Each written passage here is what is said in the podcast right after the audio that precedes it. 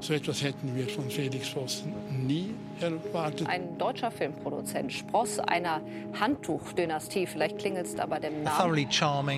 Ein charmanter junger Mann, durch und durch, den wir alle für völlig ehrlich hielten. Der Mann, der spurlos mit 60 Millionen verschwand. Und ich habe mir gedacht, was hat der da angestellt? So leid es mir tut, da ist das Mitleid eingeschränkt. I can't, I can't, I can't. His acting performances were Seine Schauspielerei war unglaublich.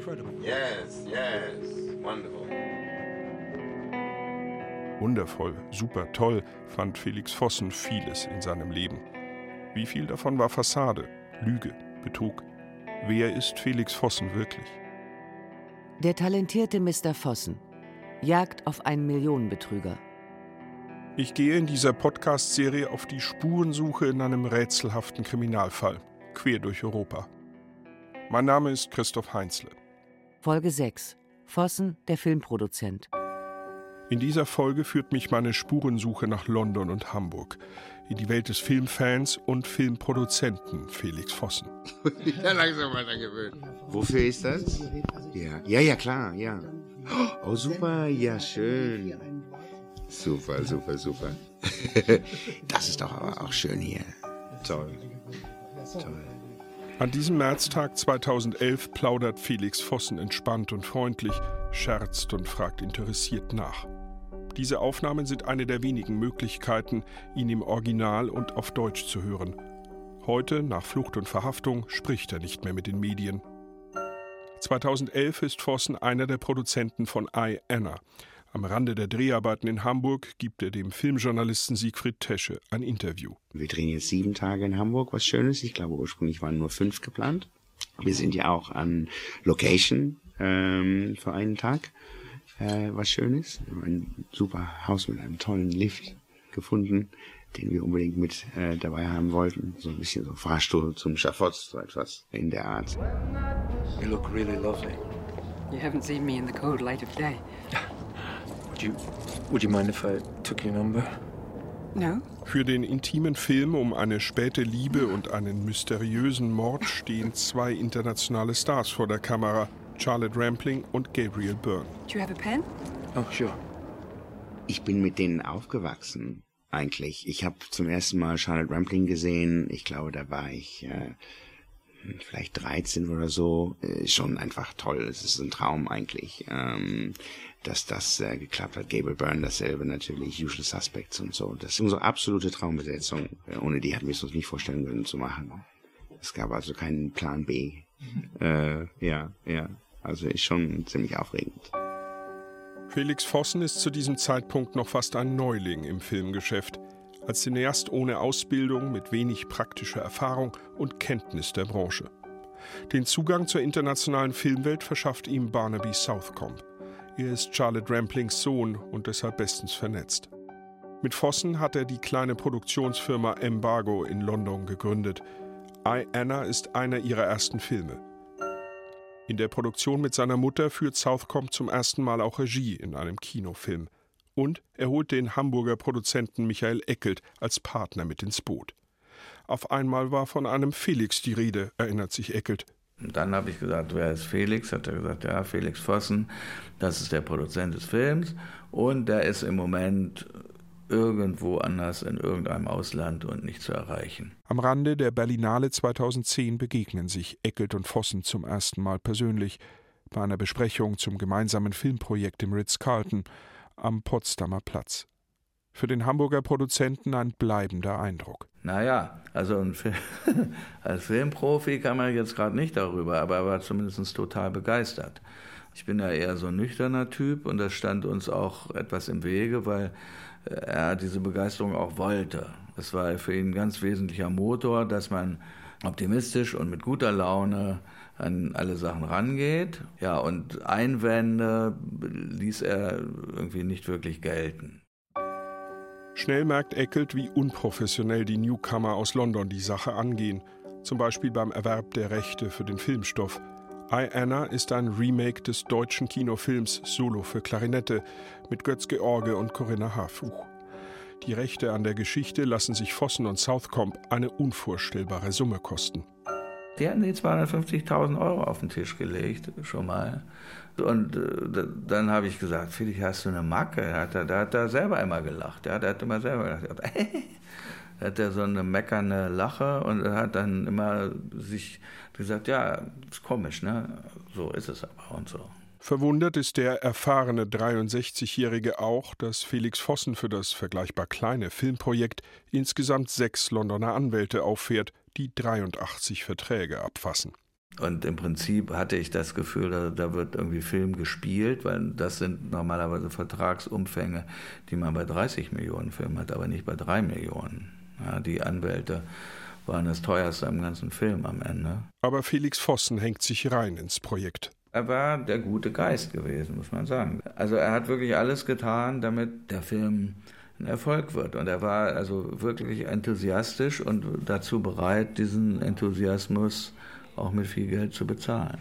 Wenn man sich heute fragt, woher er das Geld hatte, dann stellt sich das natürlich in einem anderen Licht dar. Aber es sah eben erstmal so aus, als wenn das nicht das Problem wäre. Ja. Die Leidenschaft für den Film entwickelt Felix Vossen schon als Jugendlicher.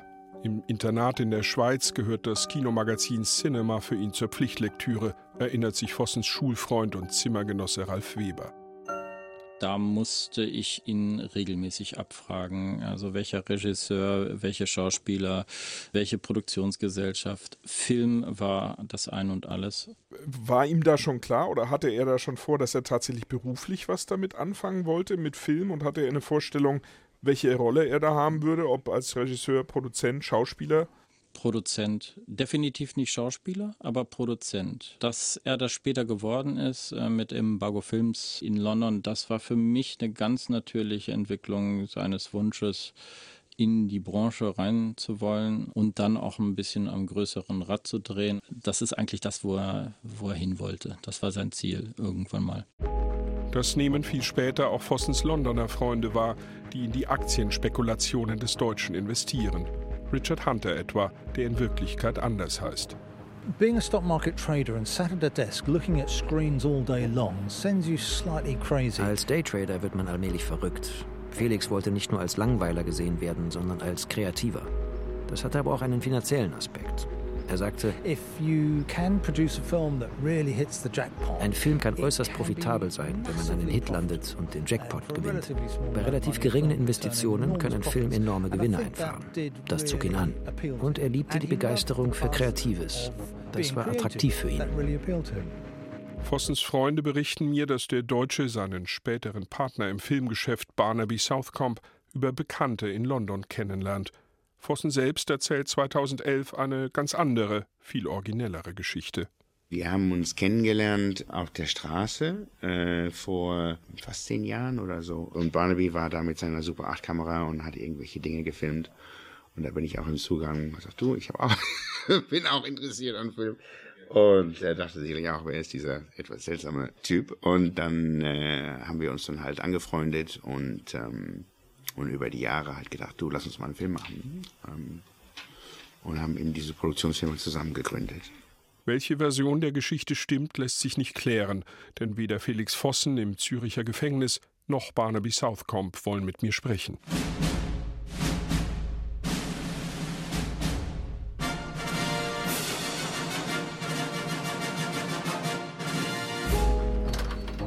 Im Londoner 20th Century House in Soho bin ich mit Uberto Pasolini verabredet. Als Produzent für den amerikanischen Filmriesen hatte er seinen größten Erfolg. Die Stripper-Komödie Ganz oder gar nicht aus dem englischen Stahlarbeitermilieu wird 1997 zum Kinohit und räumt reihenweise Preise ab, darunter einen Oscar. Deshalb hat Pasolini hier immer noch ein vollgepacktes kleines Büro, auch wenn er längst nicht jeden Film mit dem US-Studio macht. Für einen kleinen, nicht kommerziellen Film, der 2013 in die Kinos kommt, gewinnt Pasolini Felix Vossen als Co-Produzenten. Er schien sehr darauf aus zu sein, zu lernen und war ein sehr schneller Lerner, was das Filmbusiness angeht. Felix begeisterte sich aber auch für die kreative Seite. Er und seine beiden Partner vermittelten den Eindruck, sie wollten mit ihrer kleinen Firma eine Bandbreite von Filmen produzieren. Einige kommerzieller und einige mit kreativeren oder künstlerischen Ambitionen so wie mein Film. Der handelte vom Umgang mit Menschen, die alleine sterben, taugte also gar nicht zum Blockbuster. Also genau genommen kümmern wir uns in dieser Abteilung darum, die Angehörigen von Verstorbenen zu finden. Und wenn das nicht... Ja, ja, Ihr Vater... Nein, nein, die Familie ist nicht verpflichtet, die Kosten der Beerdigung zu tragen. Nein, keineswegs. Richtig. Ruhig und bedächtig erzählt Mr. May und das Flüstern der Ewigkeit die Geschichte eines einsamen Londoner Beamten, der Beerdigungen für völlig Vereinsamte organisiert. Roberto Pasolini schreibt das Drehbuch, führt Regie. Felix Vossen besorgt den Großteil des Geldes. Der 59-jährige Pasolini erlebt den deutlich jüngeren Deutschen als charmant, fröhlich, neugierig und professionell. Es lief sehr reibungslos. Er hatte sich zu einem gewissen Finanzierungsanteil verpflichtet und das Geld kam. Der Papierkram war pünktlich erledigt. Felix unterstützte meine Vorstellungen für die Besetzung. Er besuchte die Dreharbeiten, er steuerte Ideen bei, war dabei aber nie aufdringlich. Er war eigentlich der ideale Produzent. Die Beziehung wird freundschaftlicher.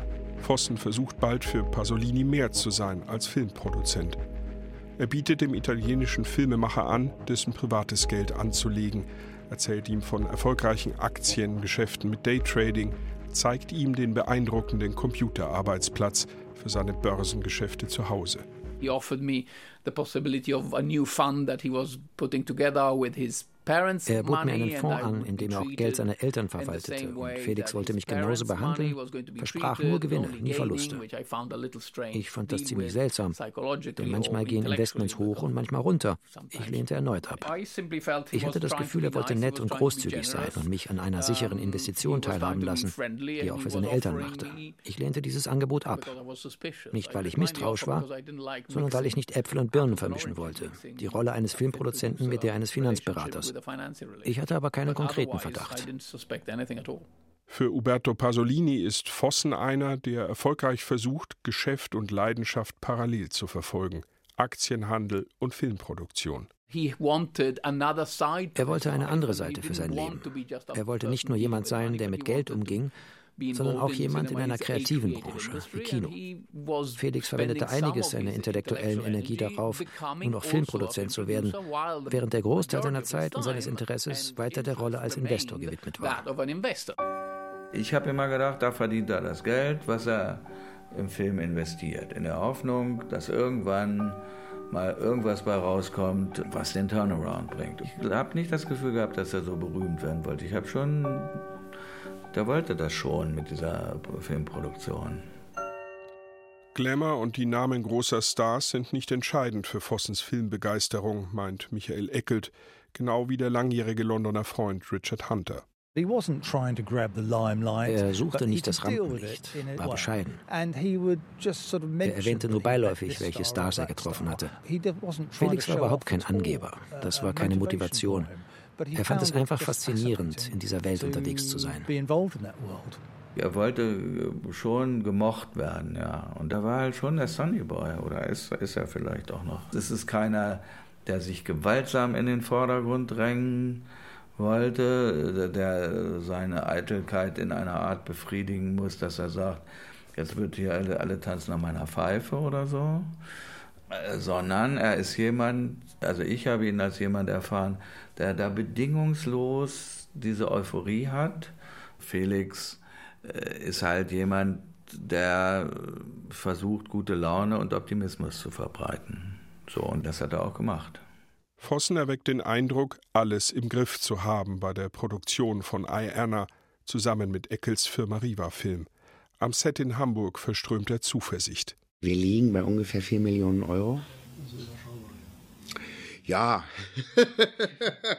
es war schwer genug, das zusammenzubringen. Das finde ich ja gut, überschaubar. Ja, viele haben auch gesagt, was so viel? Nein, also äh, das ist richtig, es ist überschaubar, das kann man sagen. Es ist ein Independent, aber also natürlich immer noch Low Budget, aber eben eher gehobenes Low Budget. Routinier Eckelt bekommt aber handfeste Probleme durch den Filmneuling. Entgegen Vossens ersten Versprechungen geben weder die britische Filmförderung noch der Londoner Verleih Geld. Das verzögert den Drehbeginn und gefährdet nun auch die deutschen Fördergelder. Vossen bleibt unbeeindruckt. Es gab für Felix äh, da keine Niederlagen. Also es gab sozusagen nur den nächsten Schritt, den er tun wollte. Immer wieder muss Eckelt nachhaken, Dokumente anmahnen. Immer wieder vertröstet ihn Vossen, ist schwer erreichbar. Es war eben nur für mich diese völlige Unzuverlässigkeit, dass er und dass er eben zwischendurch über Wochen und Monate abgetaucht ist. Schließlich kommt es zum Showdown zwischen den beiden. Felix Vossen besucht Michael Eckelt in Hamburg. Sie treffen sich im Szeneviertel Ottensen, nahe Eckels Firma, in einem Café. Und dann hat er ja, äh, Ihnen würde das nicht passen, dass ich ja irgendwie diesen Skepsis vor mir hertragen würde und ich würde da von der Stimmung her nicht zu dem Projekt passen. Und da habe ich gesagt, Felix, du hast echt eine Macke, ja, das einzige Geld, was du hast für das Projekt, habe ich, ja, und nicht willst du vor die Tür setzen, dann nehme ich das Geld wieder mit, ja. Und dann haben wir uns eine halbe Stunde unterhalten und hat er gesagt, du hast eigentlich recht, du bist dabei. Und ich habe mir dann, bis heute höre ich mir von meinem Anwalt an, dass ich so blöd war, um diese Chance zu verpassen, aus dem Projekt auszusteigen. Anna wird am Ende mit viel Mühe, aber recht erfolgreich produziert. Der Film erntet auf der Berlinale und in vielen Kritiken einigen Beifall. Probleme mit der Abwicklung der letzten offenen Posten und der Schließung des Projekts hat Michael Eckelt aber bis heute vor allem nachdem Felix Vossen im März 2015 verschwindet. Also als ich erfahren habe, dass er sich abgesetzt hat, das konnte ich echt nicht glauben, obwohl es menschlich nicht glauben. Sachlich konnte ich das sehr wohl glauben, ja. Wieso menschlich unverständlich und was war sachlich nachvollziehbar? Naja, so wie er das Geld aus dem Fenster rausgeschmissen hat, da könnte ich mir ja auch irgendwann vorstellen, irgendwo muss es ja herkommen, er muss ja dafür zahlen, ja. Es ist ja eine Frage, wem man das Geld aus der Tasche zieht. So. Also wenn man das halt seinen Freunden aus der Tasche zieht, ähm, das hätte ich äh, nicht im Traum gedacht, ehrlich gesagt. Also es laufen in dem Geschäft ja genug Hasardeure rum, die anderen das Geld aus der Tasche ziehen und auf irgendwelchen Kosten leben. Äh, damit muss man ja leben. Aber so, das hätte ich ihm echt nicht zugetraut. Den eiskalten Betrüger will Eckelt in Vossen nicht sehen, glaubt nicht an einen lang geplanten und groß angelegten Betrug. Eher an Pläne, die gescheitert sind, und an einen Felix Vossen, der schließlich keinen anderen Ausweg mehr sieht, als zu fliehen. Also ich möchte ihn überhaupt nicht reinwaschen oder so, aber ich glaube schon, dass er sich da natürlich ein schönes Leben auch mitfinanziert hat, aber ich glaube schon, dass er gedacht hat, er kriegt die Kurve. Das glaube ich. Auch Vossens Londoner Freunde halten das für denkbar. Chris Gabriel etwa, dessen echten Namen wir nicht nennen sollen. Sein Traum wäre wohl gewesen, Filme zu machen, Erfolg zu haben. Und seine Investoren würden nur das mitbekommen und denken, alle Investitionen wären völlig korrekt und sie bekämen mehr Geld. Aber die Filme liefen nicht so gut, obwohl Felix besessen davon war, Filme zu machen. Er wollte nicht mehr Börsengeschäfte machen. Dann steckte er neue Investitionen in neue Filme machte wieder keinen Profit. So entstand dieser Teufelskreis, in dem er das Geld umherschob und versuchte, alle Bälle in der Luft zu halten, die am Ende aber offenbar herunterfielen. Ich war sehr, sehr überrascht. Das ist eines dieser seltsamen Dinge im Leben. Man glaubt jemanden zu kennen und entdeckt dann, dass der eigene Eindruck, die eigene Einschätzung komplett irreführend war. Sie hätten nicht gedacht, dass er Ihnen etwas vorspielt? Nein, nein. Ich dachte, er sei intelligent, kann gut mit Geld umgehen und Filme machen. Felix hat eine Menge Energie, positive Energie. Er unterhält und bezaubert Leute, du kannst ihn zum Essen einladen und er unterhält sich problemlos mit jedem. Ich hätte nie gedacht, dass das Bild, das er uns vermittelte, teilweise oder sogar in Gänze erfunden war. In Madrid, im Gebäude der spanischen Policía Nacional, erfahren wir von Polizeisprecherin Elisa Rebolo, wie Vossens Flucht vor der Wirklichkeit nach 349 Tagen endet. Streifenpolizisten in Valencia werden am 15. Februar 2016 auf den nervösen Mann aufmerksam. Bei der Ausweiskontrolle läuft Vossen weg, wird aber rasch festgenommen, mit drei gefälschten Ausweisen und einer großen Menge Bargeld. Bei der Hausdurchsuchung fanden die Polizisten zwei gefälschte Pässe, einen griechischen und einen niederländischen und einen echten deutschen Pass. Außerdem elf Mobiltelefone, sechs Laptops und Datenträger sowie 244 Gramm Kokain und Utensilien, um es weiter zu verarbeiten. Für Vossens Freunde und Investoren ein weiterer Schock. Das passt noch viel weniger zu ihrem Bild von dem 42-jährigen Deutschen. Sie alle wissen nicht mehr, was sie glauben sollen. Viele erhoffen sich jetzt ein klares Urteil der Justiz. Wir wollen ihn sicherlich vor Gericht sehen, wo er seiner gerechten Strafe zugeführt und für sehr lange Zeit ins Gefängnis gesteckt werden sollte.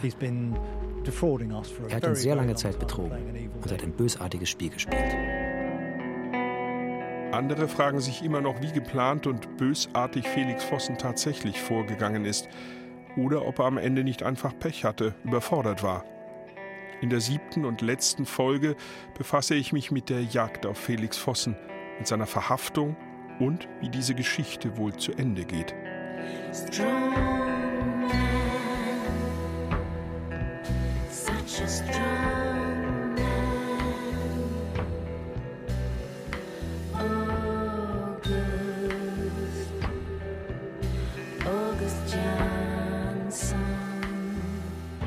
Der talentierte Mr. Vossen jagt auf einen Millionenbetrüger. Eine Podcast-Serie von Christoph Heinzle. Mit Christoph Heinzle, Thilo Werner, Nina Petri und Uli Plessmann. Technische Realisation Rudolf Grosser, Christian Alpen und Angelika Körber. Regie Nikolai von Koslowski. Redaktion Christiane Glas. Eine Produktion des Norddeutschen Rundfunks 2016.